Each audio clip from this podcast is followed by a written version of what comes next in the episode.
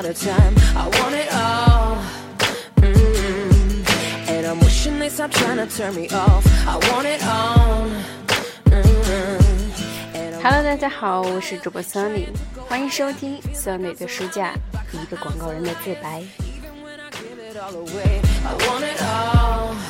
Mm. 今天我们要接着来学习怎样争取客户中的关于广告公司，嗯，最初的一些争取客户的方法。那么大卫奥格威呢，在争取第一家客户的时候，花了很多的心思。他用了什么样的方法呢？那么在接下来的文章里面将会阐述。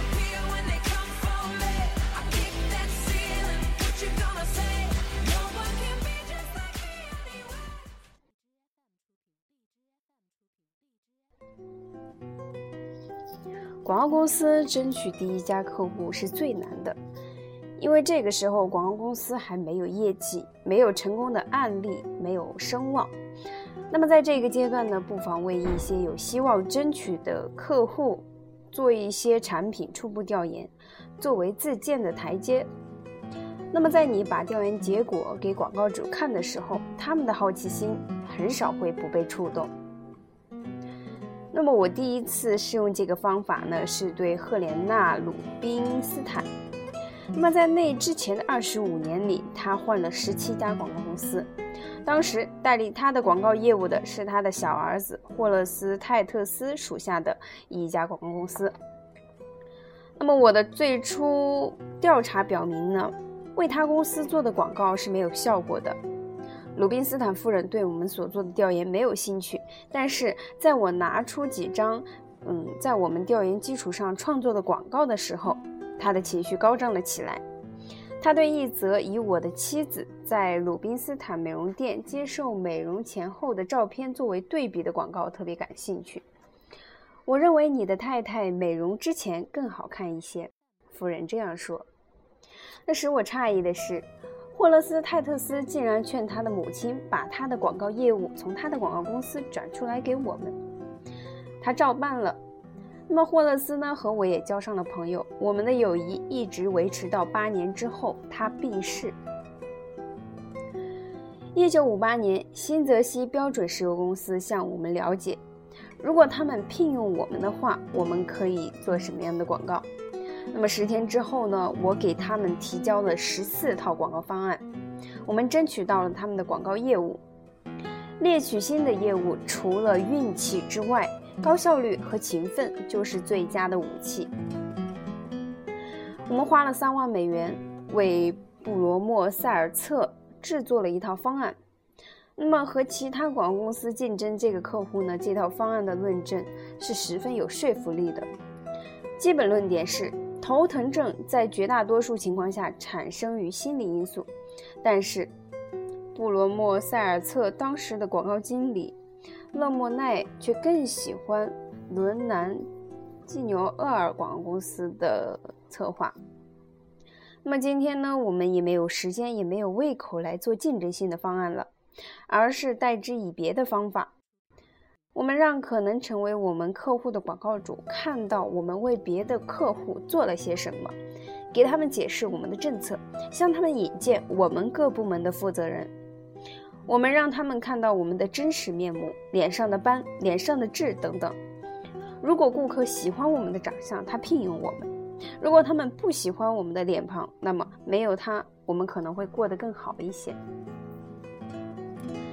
荷兰皇家航空公司决定换用广告公司的时候，他们邀请了奥美公司和其他四家公司各自准备方案来争取他们的业务。他们是最开始视察了我们的公司。那么会谈的时候呢，我说我们什么也没有准备。不过呢，我倒是要请你给我们讲一下你们的问题。然后你们可以去看看你们名单上的其他四家公司，他们都为你们准备了方案。如果你们看中了他们当中的一家，你们的选择就容易了。如果你们看不上呢，那就请你们回来聘用我们，我们会开始调查研究。在我们公司呀，调查研究总是要先于准备方案的。荷兰人接受了这种冷冰冰的建议。可是五天之后呢，他们在看过了其他公司准备的方案之后，返回来聘用了我们，这使我感到非常的高兴。但是呢，也不能一概而论，有些情况下，主动拿出广告方案去投标是值得的。新泽西标准石油公司和赫莲娜·鲁宾斯坦就是这样的例子。有些时候呢，当一个拒绝这样去做的广告公司是值得的。荷兰皇家航空公司就是这样的例子。最成功的广告公司是那些高层人士对可能成为他们客户的广告主的心理特征有最敏感洞察力的公司。死板和推销艺术是搞不到一块儿的。有一种战略好像对任何情况都适用，那就是让可能成为你客户的广告主滔滔不绝地诉说。那么你听得越清晰，他就认为你越聪明。有一天，我去拜访一位年事略高的俄罗斯人亚历山大·科诺夫，他生产拉链赚了大钱。在领我看了他在纽瓦克工厂之后，他让我搭乘他那个。专职司机驾驶的凯迪拉克轿车回纽约，我注意到他拿着一本《新共和》杂志。那么这种杂志只有很少的客户阅读。您是民主党还是共和党？我问道。我是社会主义者，我曾经积极参加过俄国革命。我问他是不是是不是认识克伦斯基？啊，不是那次革命。克诺夫轻蔑地说：“是一九零四年的革命，在我还是孩子的时候，我要赤着脚在雪地里走五英里去一家卷烟厂干活。我的真名是卡冈诺维奇，联邦调查局以为我是苏联政治局里那个卡冈诺瓦奇的兄弟。他们搞错了。”他大笑了起来。我刚来美国的时候，在匹兹堡当机械工，每小时挣五十美分。我的妻子是绣花工人，她每周能绣出十四美元的活，但是从来没有得到过工钱。这位颇为自豪的社会主义者百万富翁接下去告诉我，这位颇为自豪的社会主义者百万富翁接下去告诉我，在列宁和托洛茨基被流放期间，他和他们过往甚密。我静静地听着，结果我们得到了这家客户。缄默不语呢是黄金。不久之前，安派克斯的广告经理来看我，他在物色新的广告代理。那是我这一辈子里吃的最饱的一回，连说话的本领都没有了。我只好用手势表示，请这位可能成为我们客户的广告主坐下，用一种询问的神态望着他。他一谈就是一个小时，我一点儿也没有打岔。那么看得出来，他对我的沉思很有印象。并不是每个广告代理在这种场合都能如此寡言的。接着，他向我提了一个问题，把我给吓坏了。他问我：“你听过安派克斯电唱机有有没有？”嗯，我摇了摇头说：“哎，实在撑得无法说话。”嗯，我要你在你家听听我们的唱机，型号款式多种多样。你家里的陈设布置是什么样子的？我耸了耸肩，还是不敢说话。很现代化吧？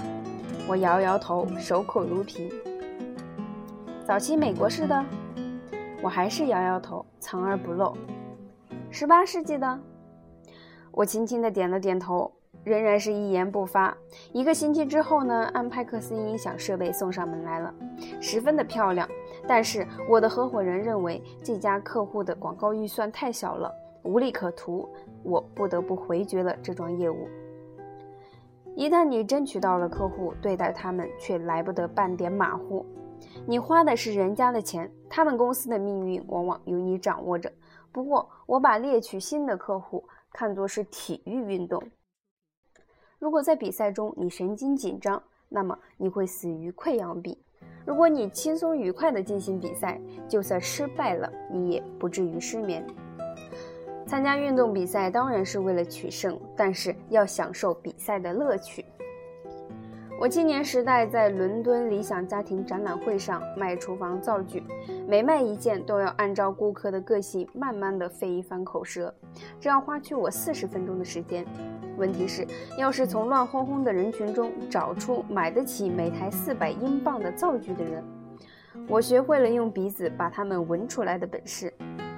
他们抽土耳其香烟，这是贵族派头的标记，就像爱沙尼亚领带一样。在晚些年，我学会了在一大堆人中嗅出大广告主味道的本事。有一次，我去参加苏格兰人协会在纽约举行的午餐会。散会出来的时候，我有一种预感，在那天我头一回遇到的人当中，有四个终有一天会成为我的客户。事实果然如此。那么，我争取到的最大的客户是壳牌石油公司。这家石油公司的人非常喜欢我们为劳斯莱斯汽车公司做的广告，把我们列进了他们考虑聘用公司的名单。他们给名单上的每家公司发了一份很长的、追根究底的调查问卷。当时我很讨厌客户用调查问卷来选择广告公司，曾经不屑一顾地把几十份这样的东西丢进了废纸篓。有一家斯塔尔麦耶的公司给我寄来调查问卷，我反问他们：“斯塔尔麦耶是谁呀？”可是这一回我却彻夜未眠，草拟了给壳牌石油公司的回答。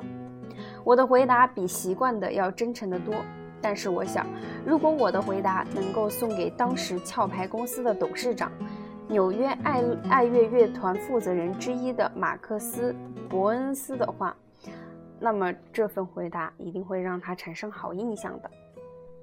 第二天，我得知他去了英国，我也就飞往了伦敦，在他下榻的旅馆给他留话，说我希望见到他。一连十天，我都没有得到回话。就在我差不多放弃希望的时候，电话接线员向我报告说，文恩斯先生要我在次日和他共进午餐。那么此前呢，我已经与苏格兰事务大臣约好次日一起吃中饭，我就给伯恩斯先生送去这样的话：奥格威先生在下院和苏格兰事务大臣共进午餐，如您能够光临，他们将十分高兴。在去下院的路上，当时下着倾盆大雨，我和他共用一把雨伞。我简要地向他谈了我在调查问卷中写的东西。第二天回到纽约的时候，他把我介绍给即将接替他出任壳牌石油公司董事长的那位先生——了不起的门罗斯佩特博士。三个星期之后，门罗斯佩特打电话给我，说我们赢得了他们的广告业务。这个冲击力巨大无比的新闻，把我弄得。目瞪口呆，再也不能泰然自若。突然，我说了一句：“上帝保佑。”然后别的话再也说不出来了。壳牌石油公司的委任，迫使我们不能再为新泽西标准石油公司服务了。我喜欢新泽西的人，我对我们说服他们赞助在电视上播放每周最佳戏剧节目方面起的作用感到十分的自豪。戴维·萨斯坎德。在《生活》杂志上说，倘若国会颁发商业荣誉奖的话，就应该发给这位赞助人。但是，并没有多少人知道，为了让新泽西争到那个节目的赞助资格，我不得不把我的百分之十五的佣金全部让给老金和箭牌香烟的生产商洛里拉德。洛里拉德预定了那个要命的时段中的一部分播放别的广告。只是在我答应把我所得的佣金给他之后，他才给新泽西让出这段时间。对新泽西不肯补偿我所做的牺牲，我十分的失望。但没有报酬的事，无论哪家广告公司也是承担不起的，所以我转而和壳牌石油公司合作。好，今天的学习呢到这里就结束了。那么下一节呢将会有更多的案例。来给大家分享，期待大家收听和关注，再见。